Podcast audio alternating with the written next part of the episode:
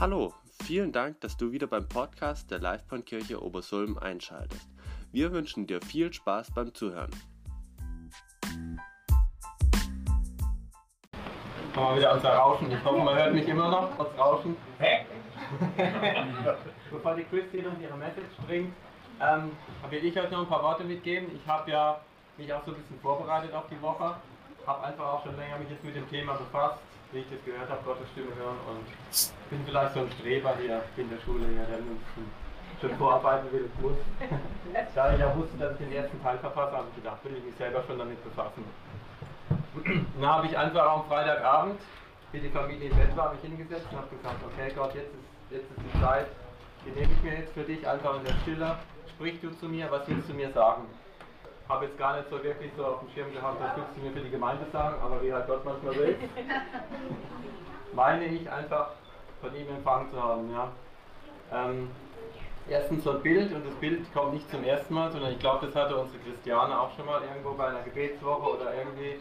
Aber einfach, das kam einfach nochmal ganz neu, das will ich einfach mitgeben, dass Gott uns sieht wie so einen bunten Blumenstrauß.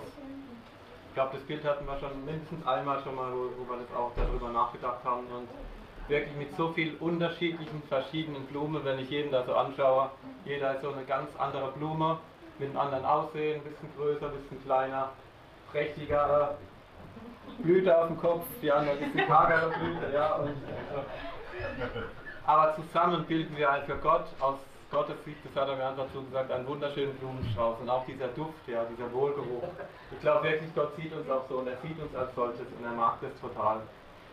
Und ähm, ja, ich habe da einfach angefangen, dass er einfach gesagt hat zu mir, Christian, ich, ich will mehr zur Livecon-Kirche sprechen. Ich möchte mehr zu ihr sprechen.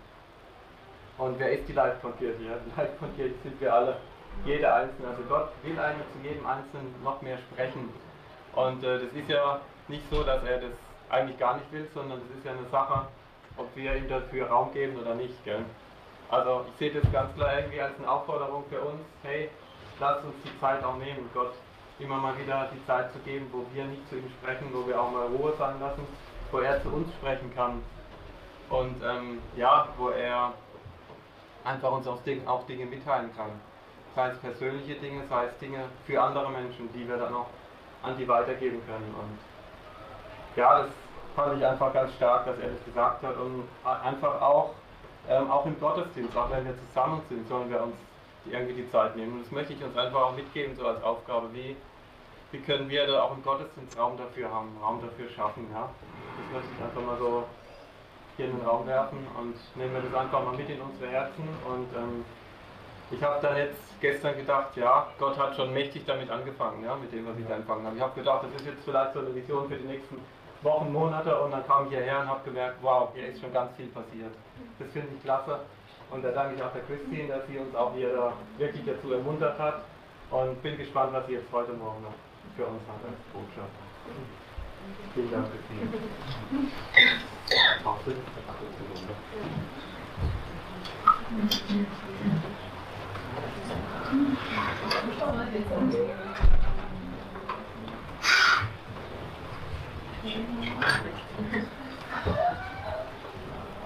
Ja, vielen Dank, dass ich hier sein darf macht Spaß mit euch. Wir als Familie, wir schätzen das auch. Und schon lange nicht mehr im Gottesdienst, ehrlich gesagt. Weil wir uns verfaschen wegen Corona und Planung und Prozessen, Prozessieren und so. Äh, haben unsere ganze große Veranstaltungen äh, im letzten Jahr nicht stattgefunden. Und vor allem ganz viele Generationen, von klein zum groß, echt. Ja, das stimmt. Das Bild von dem Blumenstrauß, das sind auch verschiedene Begabungen, äh, verschiedene Schwerpunkte, verschiedene Persönlichkeiten und das ist wirklich schön zu sehen. Genau, ich bin die Christin für alle, die mich noch nicht kennen am Livestream oder die, die heute dazugekommen sind. Äh, ich möchte heute mit euch über Gottes Stimme hören, schon teilweise, ähm, und eigentlich unsere Berufung wenn du dich jemand, jemals gefragt hast, Gott, was ist dein Wille für mein Leben? Das ist meine Berufung. Heute kommt deine Antwort. Nämlich, lesen wir schon in der Bibel, Johannes 15. Vers 16 hat Jesus gesagt, ihr habt nicht mich erwähnt, sondern ich habe euch erwählt und euch dazu bestimmt, dass ihr hingeht und Frucht bringt und eure Frucht bleibt. Das ist unsere Berufung, Frucht zu bringen. Für ihn, für sein Reich. Und heute, also wir sind auf dem Weg hierher durch die Weinberge gefahren und waren auch vor ein paar Wochen im Urlaub in, ähm, wo waren wir in der Nähe von Trier, das ist eine Weinbergregion und krasse Arbeit, also so steile Berge und mein Sohn war ein bisschen entsetzt durch die ganzen Traktoren und Baumaschinen. also das, das können die halt dort nicht machen, das wird alles von Hand gemacht, die Trauben geerntet und boah, das ist schon eine harte Arbeit. Äh, und es hat mich natürlich an Johannes 15 erinnert, wo Jesus sagt, ich bin Weinstock, ihr seid die. Und das ist echt, tatsächlich unsere, unsere Berufung, es Frucht zu bringen. Aber wie wir das machen, ist genauso unterschiedlich, wie wir unterschiedlich sind. es gibt nicht einen richtigen Weg, sondern einfach jeden von uns im Alltag, dort wo wir stehen, in der Schule, in der Arbeit, zu Hause, genau dort möchte Gott uns gebrauchen, um sein Reich zu bauen. Heute geht es um Matthäus Kapitel 9. Da könnt ihr es mit aufschlagen, falls ihr mitlesen möchtet. Ich nenne Matthäus 9 das Kapitel von Divine Appointments, sage ich mal. So göttliche Verabredungen, wo Gott einfach Dinge im Voraus zu Punkte gesetzt hat und Menschen Jesus geschickt hat, ähm, die einfach er gewusst hat, dass es jetzt dran ist zu machen. Und ich habe dieses Kapitel von ein paar Monaten gelesen und dachte, das ist echt krass, wie Jesus auf ganz natürliche Art und Weise von einem Schritt zum nächsten geht. Äh, und ganz zum Schluss kommt dann eine Stelle, die wir alle kennen. Und als ich mit dem, Tim, mit dem Tim alles ausgemacht habe und organisiert hat, hat er gemeint, ja, am Sonntag wäre es gut, irgendwas über die Ernte. Und habe ich gemeint, ach, Matthäus 9, da steht es tatsächlich in dem Kapitel, das mich sowieso äh, beschäftigt hat. Matthäus 9 ganz zum Schluss. Äh, du, du, du. Vers 5, 38, 37. Dann spricht er zu seinen Jüngern, die Ernte zwar ist groß, die Arbeiter aber sind wenige. Bitte nun den Herrn der Ernte, dass er Arbeiter aussendet in seiner Ernte. Wer sind diese Arbeiter? Tada! du und ich. Manchmal ist es leichter zu beten, Jesus, Vater, schick die Arbeiter, schick die Arbeiter. Ja, ich habe dich geschickt. Jetzt ist es an der Zeit, dass wir unsere Verantwortung wahrnehmen darin. Ähm, ich habe sogar geträumt, es war 2020, wir hatten bei uns bei Passion Mitarbeiterwochenende und bei Träumen ähm, ist es oft, so ein kleiner Hinweis, was ich gemerkt habe, ist der Kontext, in dem wir was träumen, auch wichtig.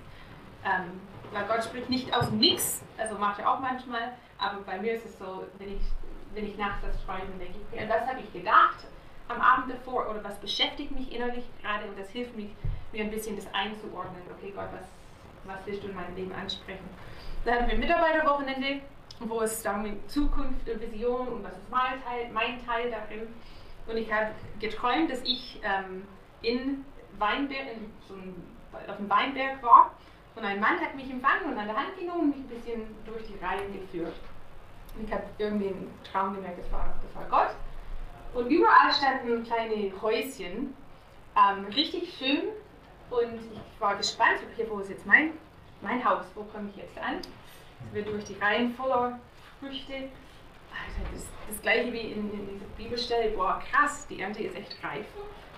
Und dann sind, hat er mich geführt, sind zum Haus gekommen war richtig alt, richtig kaputt und richtig einfach hässlich.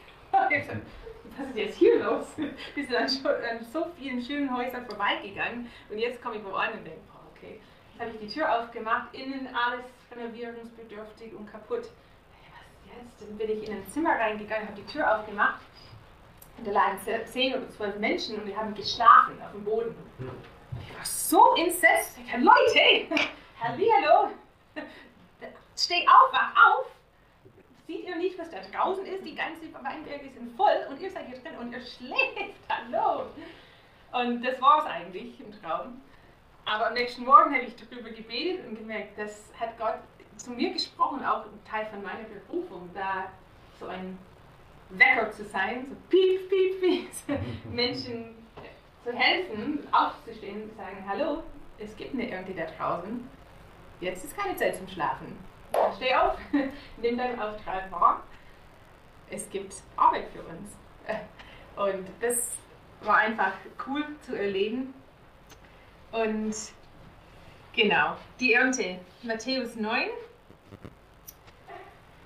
Interessanterweise, das ganze Kapitel Matthäus 9 findet, soweit ich das lesen kann, alles in einem Tag statt. Das ist manchmal schwierig, wenn wir nur ein paar Versen lesen oder kapitelweise, dann fließt alles ineinander ein. Aber Matthäus 9 ist tatsächlich alles in einem Tag. Und ähm, das Kapitel davor, da ist die Geschichte von Jesus äh, mit seinen Jüngern im Boot, mit in dem Sturm. Am nächsten Tag sind die in, in die Stadt Kapernaum, Kapernaum, Kapernaum, genau, gekommen. Und es fängt gleich an, Jesus seinen Ministry-Tag, ohne, fast ohne Pause an diesem Tag. Kapitel 9, Vers 2 und sie, sie brachten einen Gelähmten zu ihm, der auf einem Bett lag. Und als Jesus ihren Glauben sah, sprach er zu dem Gelähmten, sei guten Mutes, Kind, deine Sünde sind vergeben. Das ist jetzt gleich mal interessant. Okay. Wenn ich für jemanden bete, dann sage ich nicht, deine Sünde sind dir vergeben. Und das ist auch nicht so gut angekommen. gleich Vers 3. Einige von den Schriftgelehrten sprachen bei sich selbst, dieser lästert. Deine Sünden sind dir vergeben. Warum sagt er das? Warum sagte er Jesus das? Hatte diese Krankheit etwas mit Sünde zu tun? War dieser Mann gelähmt, weil er gesündigt hatte? Es gab eine andere Situation in Johannes, wo es erzählt wird von dem Mann, der blind geboren war. Und da haben Leute auch gefragt, ja Jesus, wer hat jetzt gesündigt? dieser Mann oder seine Eltern, dass er blind geboren ist. Und damals hat Jesus geantwortet, weder dieser hat gesündigt noch seine Eltern, sondern an ihm sollten die Werke Gottes offenbar werden. Das liebe, das liebe ich. Jesus hat eigentlich gar nichts mit Sünde zu tun. Aber trotzdem sagt Jesus hier, deine Sünde sind, sind dir vergeben. Hm. Es gibt natürlich eine Lehre, die sagt, wenn du krank bist, dann hast du bestimmt was Falsches gemacht in deinem Leben. Eine Strafe, weil irgendwas nicht in Ordnung ist. Aber so ist Gott nicht. Ich glaube nicht, dass er Krankheit jemals als Strafe schickt. Kann er uns in Krankheit begegnen? Natürlich. Aber ich glaube nicht, dass Krankheit von ihm kommt. Weil hier für Jesus ging es nicht um eine Tatsünde damit meine ich nicht um was ganz Spezielles, was dieses. Hey, du, junger Mann, ich weiß, dass du letzten Samstag beim Schabbat nicht im Gottesdienst warst und dafür vergebe ich dir. Jetzt darfst du aufstehen, du bist nicht mehr gelähmt. Oder einmal hast du was geklaut, das habe ich auch mitgekriegt. Ich vergebe dir deine Sünde. Du darfst jetzt aufstehen, du bist jetzt geheilt. Es ging nicht um eine Tatsünde, sondern um das Wesen der Sünde. Alle haben gesündigt. Römer 3. Alle haben gesündigt und verfehlen die Herrlichkeit, die sie vor Gott haben sollten. Alle haben gesündigt. Sünde ist ein Problem für alle Menschen. Alle Menschen, auch die Schriftgelehrten, die dabei waren und zugeschaut haben, die waren eigentlich die religiösen Top-Leute die haben das Wort Gottes bewahrt, die haben geschaut und dürften entscheiden, wer ein Gebot übertreten hat. Die hatten das Recht zu entscheiden, zu, zu verurteilen, wer schuldig war und nicht. Und jetzt, deswegen waren die ganz aufmerksam, hey, wer ist dieser Typ Jesus, der auf einmal sagt, deine Sünde sind dir vergeben. Und was Jesus damit sagt, ist nicht, ich vergebe dir deine einzelnen Sünden, sondern ich bin der, der die Macht hat, Sünde an sich wegzunehmen. Sünde ist etwas, was zwischen uns und Gott ist, was uns von Gott trennt. Jesus hat gesagt, ich bin gekommen, um diese Trennung zu entfernen. Um Sünde zu überwinden und das Problem, was für die ganze Menschheit ist, wegzutun und zu heilen. Deswegen, deine Sünde sind dir vergeben. Und wenn keine Trennung mehr zwischen uns ist, wenn Sünde jetzt weggeräumt sind, dann ist es ganz natürlich, dass du Heilung empfängst. Aber dann sind wir wieder eins. Da steht nichts mehr zwischen uns. Sobald Sünde kein Problem mehr ist, empfängst du Heilung. Dann wirst du wiederhergestellt. Und wenn wir an die, an die Ernte denken und Leute, wir wollen Menschen für Jesus erreichen, dann ist das unsere Botschaft. Es gibt keine Trennung mehr zwischen dir und Jesus. Jesus ist gekommen, damit wir mit ihm in Beziehung treten können. Und sobald wir mit ihm in Beziehung sind, dann fließt Heilung, dann fließt Offenbarung, dann fließen, fließt seine Rede zu uns. Das ist dann die ganz natürliche Folge. Jesus hat ihre Gedanken gesehen von den Schriftgelehrten und seine Antwort, der sagt, was ist denn leichter zu sagen? Deine Sünden sind dir vergeben oder zu sagen, steh auf und geh umher. Damit ihr aber wisst, dass der Sohn des Menschen Vollmacht hat, auf Erden Sünden zu vergeben, sprach er zu dem gelähmten Mann, steh auf, nimm deine Liegematte, geh nach Hause. Und er stand auf und ging heim. Und was Jesus hier selber über, äh, über sich selber sagt, Sohn des Menschen, das ist interessant. Das kommt von einer Prophezeiung in Daniel Kapitel 7, wo der Prophet Daniel was beschrieben hat, was in der Zukunft kommen wird. Er hat eine Vision gesehen und sehe, mit den Wolken des Himmels kam einer wie der Sohn eines Menschen.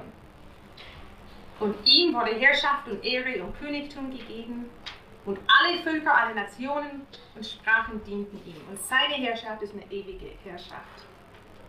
Und das war eine Prophezeiung über der Retter, der eines Tages kommen wird.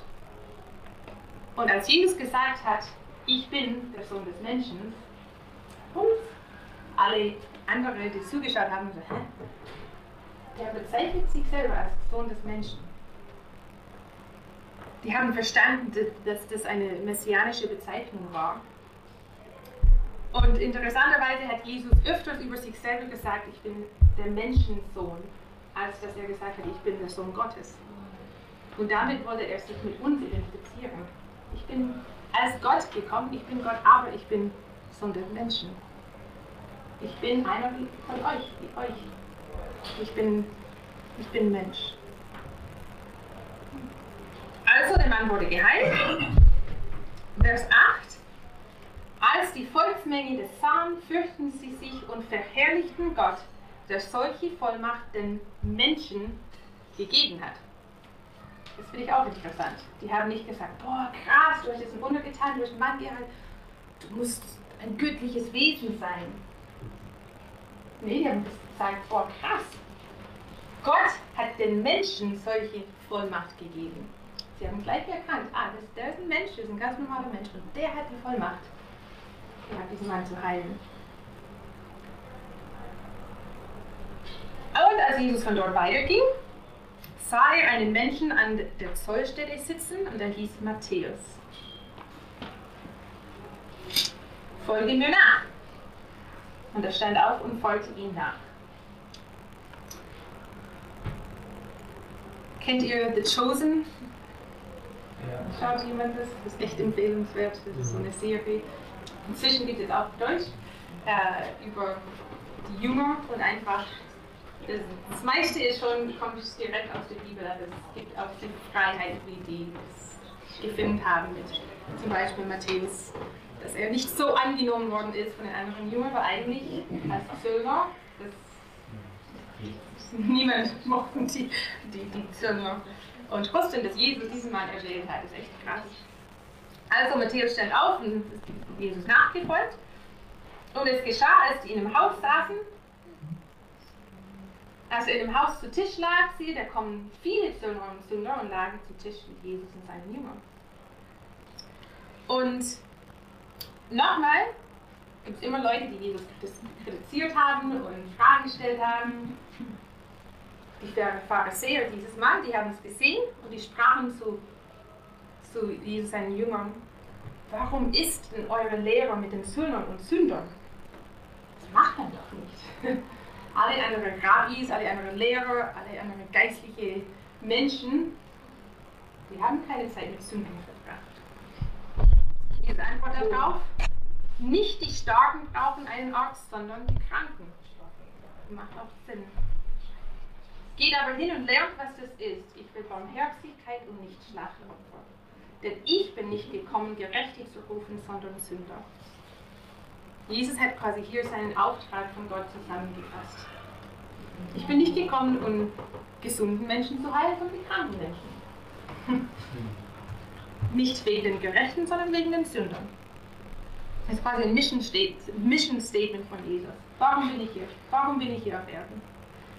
Es gab ein paar Mal in der Bibel, wo Jesus das gesagt hat, dass das seine Vision war.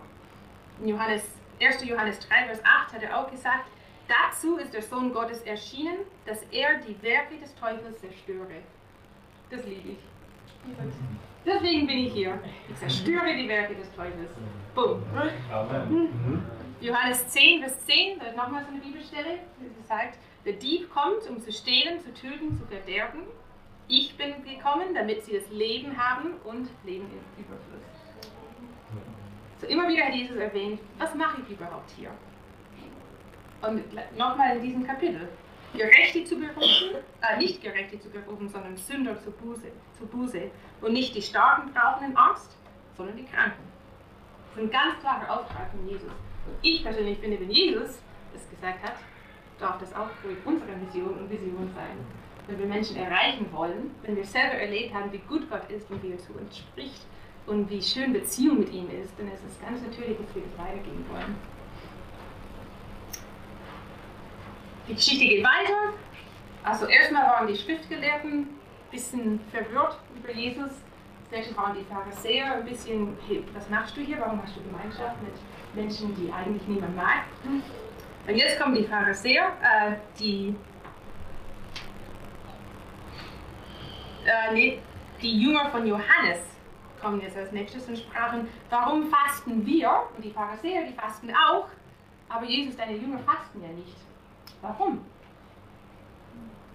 Jesus hat einfach alles durcheinander gebracht, das ganze religiöse System damals, was die gedacht haben, wie das Leben sein muss und wie man sich richtig verhält. Jesus hat alles durcheinander gebracht, alles falsch gemacht in ihren Augen. Aber Jesus hat niemals versucht, nicht zu beleidigen. er hat nie wirklich so aufgepasst. Er hat auch nicht gesagt, ah ja, Herr Schriftgelehrter, Sie haben recht. Tut mir leid, nächstes Mal erwähne ich die Sünde einfach mal nicht. ich lege einfach so meine Hand drauf und es wird ganz, ganz leise passieren, niemand wird es mitkriegen. Ähm, ja, ein bisschen weniger offensichtlich, dass, dass niemand sich so ja, komisch anfühlt. nee, das war nicht so. Ihm war es egal, was die anderen von ihm gedacht haben. Ja. Er hat sein Ding einfach gemacht, er war einfach gehorsam. So, jetzt kommen ein paar äh, interessante Geschichten, ein, eine Geschichte nach der anderen. Vers, okay, die Jünger von Johannes haben gefragt wegen Fasten. Und jetzt ab Vers 18, während Jesus dies zu ihnen redete, also während er versucht hat, diese ganzen Fragen zu beantworten, da kam ein Vorsteher herein und warf sich vor ihm nieder und sprach, meine Tochter ist eben jetzt verschieden, aber komm und lege deine Hand auf sie, so wird sie leben. Krass, sie war ja schon tot. aber er hat so einen Glauben gehabt, er ist reingekommen ins Haus Jesus, ist, ist, ist nichts mehr möglich, aber, aber du Jesus, du, kannst es. Komm mit und leg deine Hand auf sie. Und Jesus stand auf und folgte ihm. Und siehe, eine Frau, die zwölf Jahre blutflüssig war, trat von hinten heran und rührte die, seine, sein Gewand an. Denn sie sprach bei sich selbst, wenn ich nur sein Gewand anrühre, so werde ich geheilt. Also Jesus war eigentlich auf dem Weg zu dem Haus von dem Vorsteher, um das Mädchen zu heilen oder aufzuwecken. Und mittendrin kam die Unter Unterbrechung, dass diese Frau gekommen ist, auch mit dem Problem, die hat auch Heilung gesucht, hat sein Gewand an, angelangt.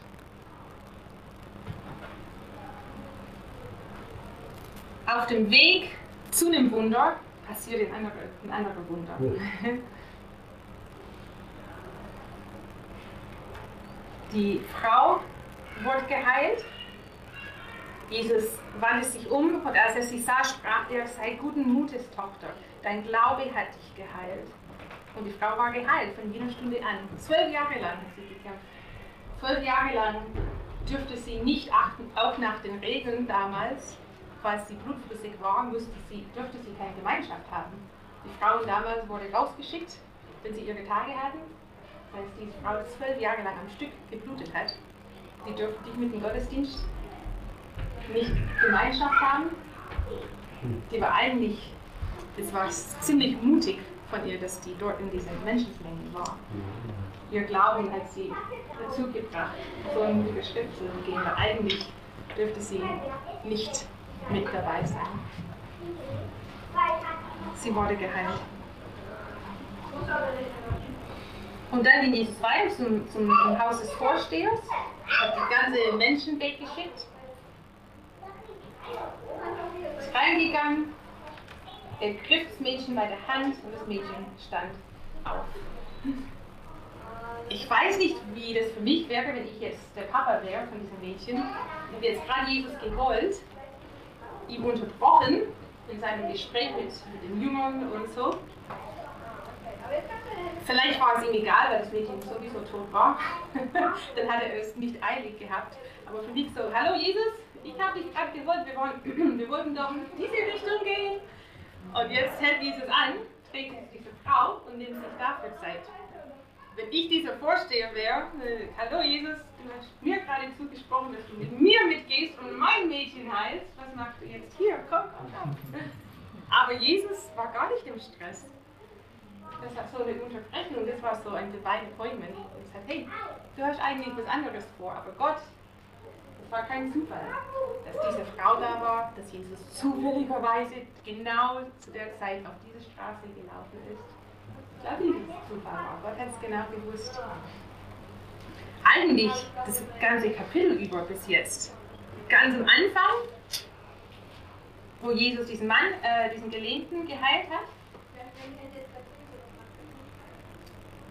Gleich danach äh, Genau, ging er zu Matthäus. Und als er am Tisch saß mit den Sündern und Sünder, kamen die Pharisäer rein, hatten ihm Fragen gestellt. Als sie da Gemeinschaft hatten, kamen die Jünger des Johannes zu ihm und haben Fragen gestellt. Sie waren immer noch da am Tisch, als der Vorsteher reinkam. Die ist mit dem Vorsteher mitgegangen, okay, da kam diese Frau zu ihm, hat diese Frau geheilt, ist zu dem Haus des Vorstehers gegangen, hat sein, seine Tochter geheilt, sind die rausgegangen. Ab Vers 27, als Jesus von dort weiterging, folgten ihm zwei Blinde. Ich weiß nicht, wie sie ihm gefolgt sind. Ich bin blind. Aber irgendwie sind die Menschenmenge mit mitgegangen. Aber die sind Jesus irgendwie gefolgt. Die schrien und sprachen, erbarme dich unser Sohn David.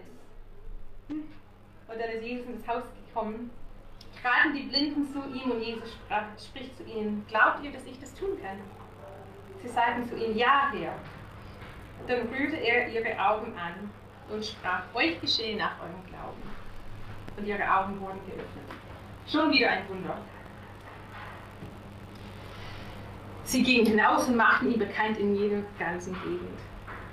Und Vers 22, als sie aber weiterging, siehe, da brachten sie einen stummen Menschen zu ihm, der besessen war.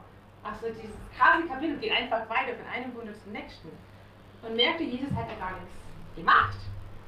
Der ging einfach von einem Ort zum nächsten und Menschen haben andere kranken, besessene Menschen zu ihm gebracht. Und als der Dämon ausgetrieben war, redete der Stumme. Der wurde auch geheilt. Von einem Punkt zum nächsten, nochmal eine Heilung, nochmal ein Wunder. Das ist krass. Und was ich aus diesem Kapitel lese, ist, dass Jesus es tatsächlich gemacht hat, was er an einer anderen Stelle sagt. Ich tue nur das, was ich meinen Vater tun sehe. Jesus hat gesagt, ich kann von mir aus nichts tun. Das ist Johannes 5, Vers 19. Der Sohn kann nichts von sich selbst aus tun, sondern nur das, was er den Vater tun sieht.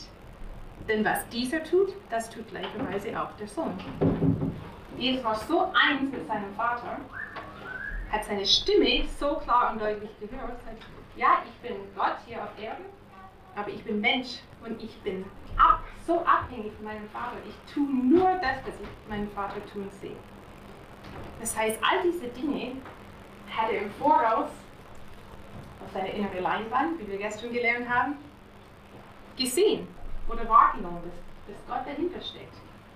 Ich glaube nicht, dass Jesus einen großen Plan für den Tag hatte. So, das aufgestanden und heute ist der Tag, wo ich Matthäus treffe. Das ist jetzt mir wichtig. Ich will noch einen Jünger haben, ich mache mir auf den Weg und hole jetzt einen Matthäus, weil ich brauche jetzt noch einen Jünger. Und auf dem Weg dorthin, ah, schon wieder einen gelähmten Mann. Ja gut, wenn du sowieso jetzt da bist, gerade dann sei geheilt. Okay, jetzt mache ich wieder auf den Weg. Matthäus, Matthäus, Matthäus. Okay, jetzt habe ich Matthäus geholt.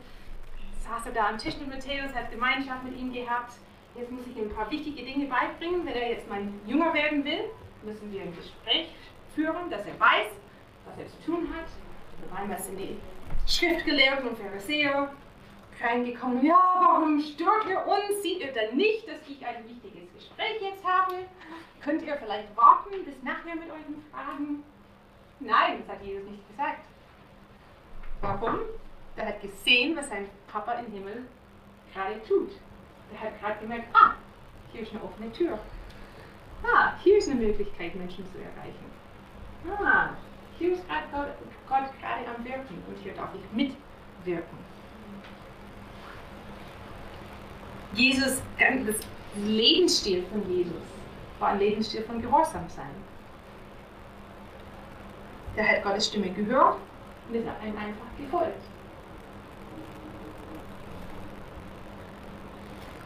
Und die Frage an uns ist, wissen wir, was unser Papa im Himmel tut? In unserem Alltag. Ich glaube, es ist nicht falsch, groß zu denken, groß zu träumen, Visionen zu haben, zu planen. Ich liebe Pläne.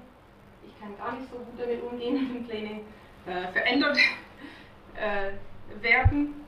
Und das lerne ich jetzt gerade als Mama, weil Pläne oft, es ist oft nicht so, wie ich das mir gedacht habe.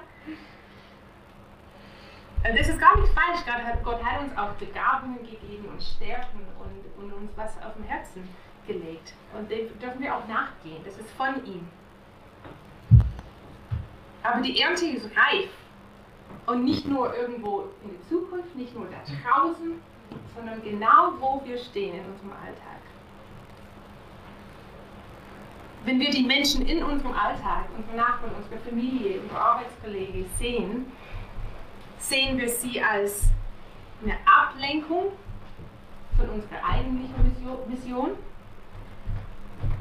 Oder was ist, wenn diese Menschen vielleicht genau unsere Mission sein sollen? Was ist, wenn die Nöte, die uns begegnen im Alltag, die einsame ältere Nachbarin oder die Freunde, unsere, unsere Kinder, die kein sicheres Zuhause haben. Oder ein Arbeitskollege, immer schwätzt und schwätzt und schwätzt und schwätzt. Was ist, wenn diese Menschen keine Unterbrechung sind in unserem Alltag, in unserem Christsein, sondern genau Divine Appointments von Gott sind für uns? Die Not meine Eltern haben uns als Kinder immer gesagt, die Not ist nicht der Ruf. Das hat mir ganz oft geholfen. Die Not ist nicht der Ruf. Überall gibt es Not. Wir können uns für tausend Dinge engagieren und Geld spenden, Millionen verschiedene, keine Ahnung was. Überall gibt es Not. Und nur weil es eine Not gibt, bedeutet es nicht unbedingt, dass das unser Ruf ist von Gott. Hey, das sollt ihr jetzt machen und das auch und das auch noch und das auch noch und das auch noch. Aber kann es sein, dass wir oft geistliche Ausrede haben? Und wir benutzen geistliche Ausrede als Grund dafür, nicht gehorsam zu sein. Sage ich mal ganz frech. Ach, das ist nicht meine Begabung. Kinderdienst, oh nee, das ist nicht. Mit älteren, älteren Menschen, ah, das, das kann ich nicht so gut. Tische abwischen heute Morgen, oh no, ich habe ich hab was Geistlicheres zu tun. Ich muss heute predigen. Überall gibt es Not. Und oft gucken wir einfach weg und sagen, ah, nee,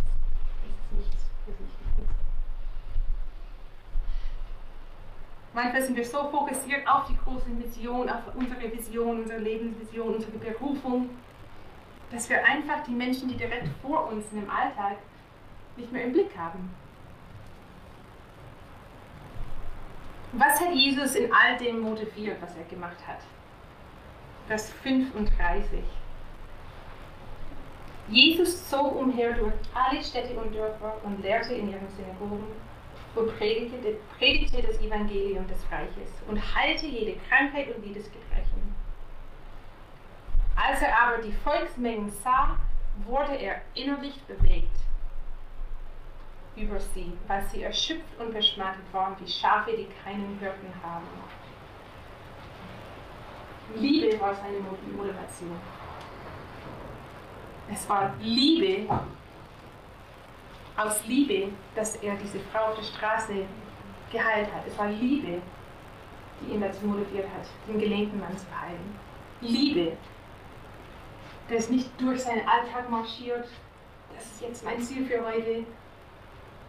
Nee, der hat gesehen, was sein Vater im Himmel tut und diese Liebe hat ihn dazu gebracht, in seinem Alltag kurz innerlich anzuhalten und, okay Gott, hier ist ein Problem, hier ist eine Not.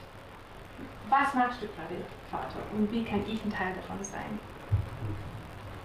Der hatte Mitleid. Und das alles, hier ist der Kontext, von, dem Jesus über die Ernte spricht. Nachdem er all diese Dinge gemacht hat, dann spricht er zu seinen Jüngern. Die Ernte ist groß, die Arbeiter sind aber wenige.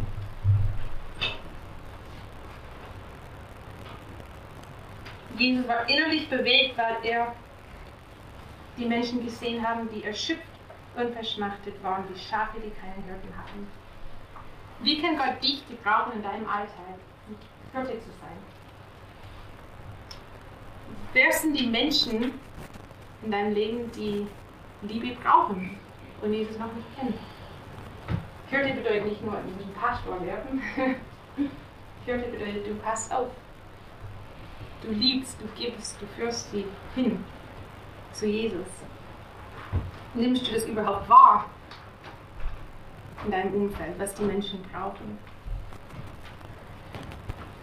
Ich glaube, für Jesus ist es wichtiger, dass die Menschen in unserem Alltag ihm begegnen durch uns, als dass wir irgendeine große Strategie entwickeln, wie wir als Gemeinde jetzt verlorene Menschen erreichen können. Das ist auch gut. Aber hier sagt, wenn ihr lernt, im Alltag dort Licht zu sein, dort Menschen zu mir zu führen. Und wie? Wie Jesus es gemacht hat, das Übernatürliche. Da bin ich noch am Lernen, das wünsche ich mir viel mehr, dass, dass das übernatürliche Alltag wird für mich. Das hat Jesus gemacht. Der zog umher durch alle Städte und Dörfer, der hat gelehrt, predigte und heilte jede Krankheit und jedes Gebrechen. Das heißt, alles, was hier beschrieben wird im Johannes-Evangelium, hat Johannes gesagt, auch wenn alles, äh, also ich habe, Johannes hat gesagt, ich habe noch nicht alles aufgeschrieben, was Jesus gemacht hat. Wenn ich alles aufgeschrieben hätte, dann wäre die ganze Erde erfüllt von Büchern. Also Jesus hat viel mehr getan, als das, was wir in der Bibel lesen. Das war alles durch Heilung und das, was wir gestern geübt haben, mit Gottes Stimme hören, das hilft. Auch so prophetische Worte, wo Gott sagt, hey, diese Person vor, vor dir hat äh, Schmerzen im Knie oder so. Oder hey, übrigens, du wirst heute beim Einkaufen eine Frau treffen, die mit Depression kämpft. Bete mal für sie. Gestern haben wir 30 Sekunden lang in diese zwei Reihen, nur 30 Sekunden lang hingehört. 30 Sekunden Zeit haben wir auch an der Kasse beim Einkaufen. 30 Sekunden lang haben wir auch im Auto, kurz bevor wir aussteigen zur Arbeit oder unsere Kinder zur Schule bringen. 30 Sekunden lang haben wir immer. In der Dusche, am Klo, beim Kochen. Es geht eigentlich ganz schnell und ganz leicht, wenn wir uns die Zeit dafür nehmen. Also darf Gott uns unterbrechen? Darf Gott, darf Gott unseren Alltag zerstören und uns Divine Appointments bringen? Epheser 2, Vers 10. Denn wir sind seine Schöpfung, erschaffen in Christus Jesus zu guten Werken die Gott zuvor bereitet, vor, äh, zuvor bereitet hat, damit wir in ihm wandeln sollen. Gott hat gute Werke für uns vorbereitet. Wir müssen sie nur wahrnehmen wir dürfen darin wandeln. Wir sind, das ist wichtig, wir sind nicht durch guten Werken errettet. Das hat Jesus gemacht. Unsere guten Werke haben nichts mit unserer Errettung zu tun. Wir sind nicht durch gute Werke errettet, sondern zu guten Werken. Das ist der Grund dafür, warum Jesus uns errettet hat.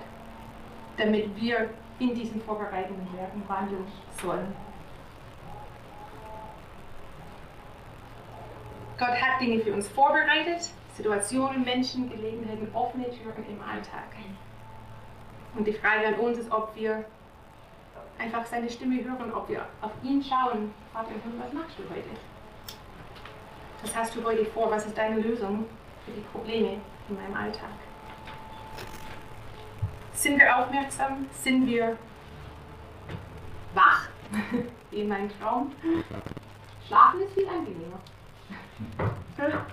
Weil die anderen machen die Arbeit. Aber ich glaube, heute ist so ein Tag, wo Gott uns ermutigen möchte, hey, steh auf, auch für dich einen Auftrag und ist wichtig, dass du mitarbeitest. Du hast was zu geben, weil dort in deinem Alltag vielleicht denkst du, aber andere Menschen sind mehr begabt, andere Menschen können es besser, aber andere Menschen sind nicht da, wo du bist. Andere Menschen sind nicht in deinem Freundeskreis. Die anderen Menschen haben nicht den gleichen Einfluss wie du hast. Genau an dem Ort, wo du lebst, wo du Verantwortung trägst. Das kannst du nur, nur du machen. Und ganz zum Schluss gibt Jesus seine Jünger die gleiche Vollmacht, die er in diesem Kapitel aufgelegt ähm, hat. Spricht bei seinen zwölf Jüngern zu sich, er gab ihnen Vollmacht über die unreinen Geister, sie auszutreiben und jede Krankheit und jedes Gebrechen zu heilen. Das war sein Auftrag an seine Jünger und sein Auftrag auch an uns heute. Ich habe dir Vollmacht gegeben, die gleichen Dinge zu tun, die ich getan habe. Dort, wo du bist. Durch den Heiligen Geist in uns. Jesus hat sogar gesagt, das finde ich krass, es ist besser, dass ich jetzt zu meinem Vater gehe. Er hat seinen Jüngern gesagt, ich muss mich jetzt verabschieden, die waren natürlich traurig, das wäre ich auch gewesen. Jesus, wir haben doch so viel zusammen erlebt. Du bist das Beste, was mir jemals passieren könnte. Warum musst du jetzt weg? Und Jesus sagt, Herr, es ist besser, dass ich wieder zum Himmel gehe, weil dann schicke ich euch meinen Geist. Und dann werdet ihr die gleiche Welt bekommen, die ich getan habe. Und noch größere. Es ist, es, es ist besser, wir leben in einer Zeit, das sogar noch krasser ist und glauben im Heiligen Geist. Die Jünger damals, die hatten Jesus, die hatten den Heiligen Geist nicht. Ich stelle mir vor, wenn wir in den Himmel kommen, dann werden die Jünger auf uns zukommen. Boah, krass, erzähl mir mal, wie war es damals mit dem Heiligen Geist zu leben? Das würden wir ihnen gerne fragen. Wie war es damals mit Jesus? Krass, du hast Jesus gesehen. Aber ich sage, es besser, der Heilige Geist ist noch besser. Und die Jünger sagen, boah, krass. Ihr durftet den Heiligen Geist erleben, wie war es? Hm? Ich möchte einfach noch beten zum Abschluss. Danke, Jesus, dass du einfach gut bist, dass du gute Werke für uns, für jeden von uns vorbereitet hast. Und schenk uns einfach offene Ohren, offene Herzen, dass wir wirklich das wahrnehmen können, was, wo du gerade am Wirken bist und wo unser Platz ist. Schenk uns Mut, einfach dir gehorsam zu sein, da einen Unterschied zu machen in unserem Alltag mit den Menschen, die du uns an der Hand gegeben hast. Zeig uns, wie wir im Hirte sein können für alle, die einfach deine Liebe brauchen. Danke, dass die Ernte reif ist. Und Danke für deine Klarheit, dass du zu uns sprichst und uns einfach zeigst, was dran ist, für jeder persönlich. Danke, dass wir nicht die Welt retten müssen, das hast du schon gemacht.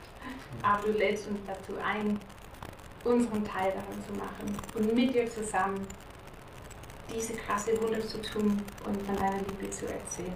Preise dich dafür, Jesus. Danke, dass du uns dazu befähigst, dass es um dein Reich geht.